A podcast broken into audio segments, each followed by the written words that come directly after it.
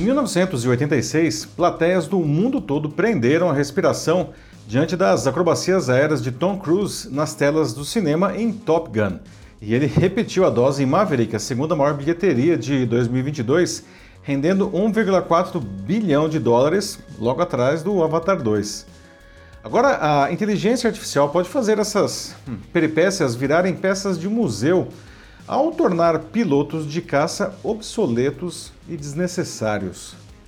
Duas notícias recentes, uma do The New York Times e outra do The Washington Post, revelam planos dos militares de usar essa tecnologia em novas gerações de aviões e de drones. Ela seria capaz de tomar decisões mais rápidas e precisas que os pilotos, até os mais experientes. E, bom, a ideia é controversa. Muito se tem debatido sobre a substituição das mais diversas categorias profissionais por robôs, considerando o impacto social dessa decisão. Mas o que se propõe agora é uma máquina tomar decisões que efetivamente visam a morte de pessoas. Diversos aspectos éticos são levantados nessa hora. Os próprios pilotos veem isso com ressalva, e não apenas porque podem perder o seu emprego daqui a um tempo. Afinal, uma máquina pode decidir sobre a vida ou a morte de um ser humano? Eu sou Paulo Silvestre, consultor de mídia, cultura e transformação digital, e essa é mais uma pílula de cultura digital para começarmos bem a semana, disponível em vídeo e em podcast. Bom, estamos falando aí da atual geração de drones militares que, apesar de úteis não, para o combate, aí, são limitados. Né? Um bom exemplo do que vem por aí é o veículo aéreo não tripulado experimental XQ-58A, conhecido como Valkyrie da Força Aérea Americana. Ele se parece muito mais a um caça furtivo futurista, apesar de ser bem menor que os aviões de combate. Impulsionado aí por uma, um motor de, de foguete, né? ele é capaz de voar de um lado ao outro da China carregando munições poderosas. Né? Mas o seu grande diferencial é o controle por inteligência artificial, podendo tomar decisões sozinho, apesar de os militares afirmarem que ele só vai executar ações letais se for autorizado por um ser humano. Bom, ele pode voar diferentes tipos de missões, inclusive apoiando pilotos em seus caças, aumentando o sucesso e preservando a vida dos pilotos. Né? Bem, como sempre, uma guerra não se ganha apenas com os melhores soldados, mas também com a melhor tecnologia. Mas até agora a decisão de matar sempre recaiu sobre, enfim, os soldados. Né? O que pode estar diante de nossos olhos é o surgimento de armas que tomem essa decisão seguindo os seus critérios. Aliás, isso é um ponto sensível para os Estados Unidos pelo seu histórico de ataques ilegais com drones convencionais que acabaram matando civis, né?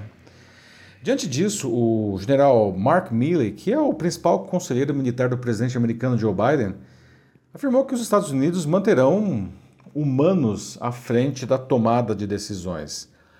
E ele recentemente conclamou forças armadas de outros países a adotar, digamos assim, o mesmo padrão ético. E nesse ponto, caímos em um outro aspecto crítico desse avanço. Países que adotem essas, digamos, boas práticas né, poderiam ficar em desvantagem diante de outras potências militares e tecnológicas não tão comprometidas. Né? E o maior temor recai sobre a China.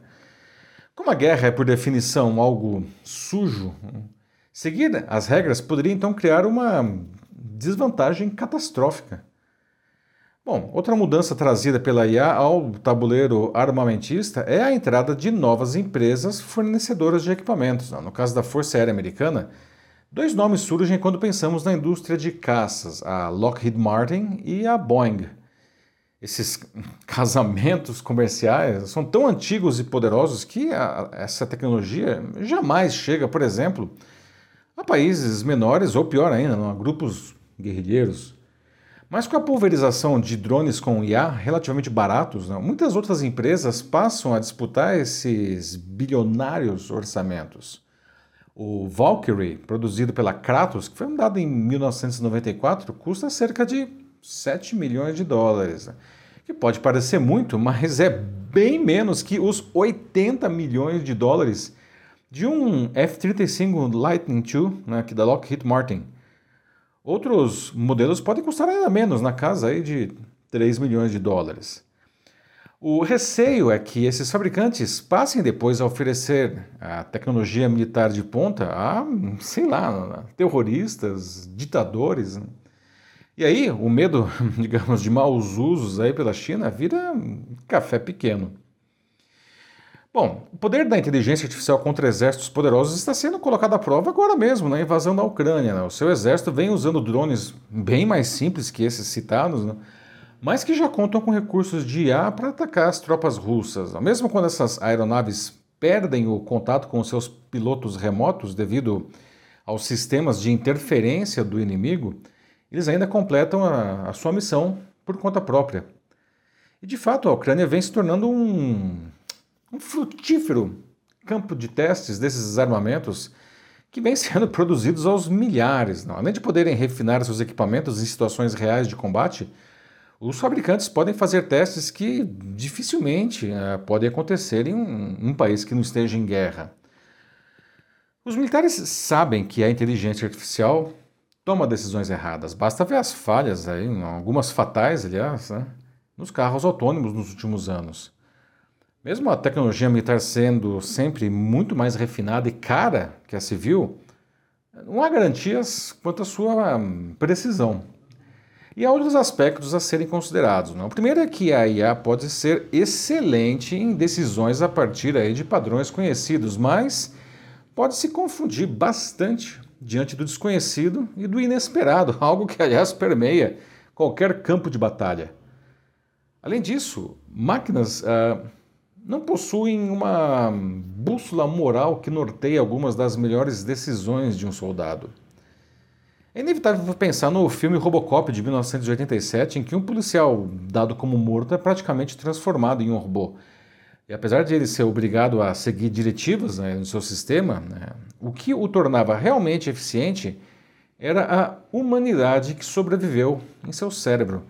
E isso lhe permitia, inclusive, vencer robôs de combate mais poderosos que ele.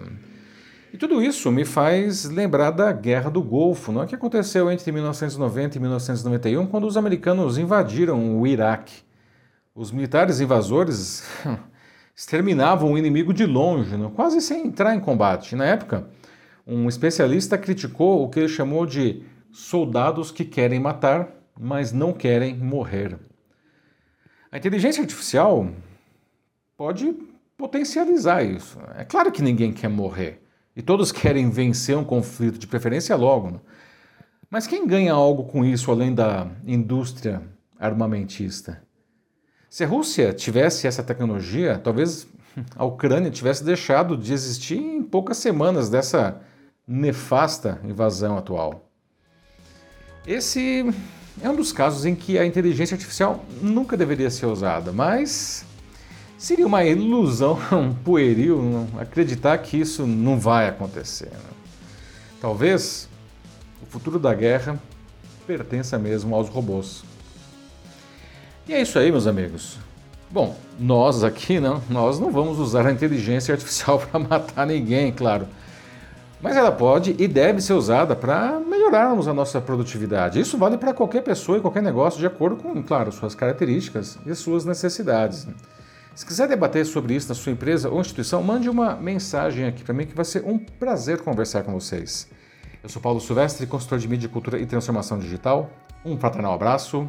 Tchau.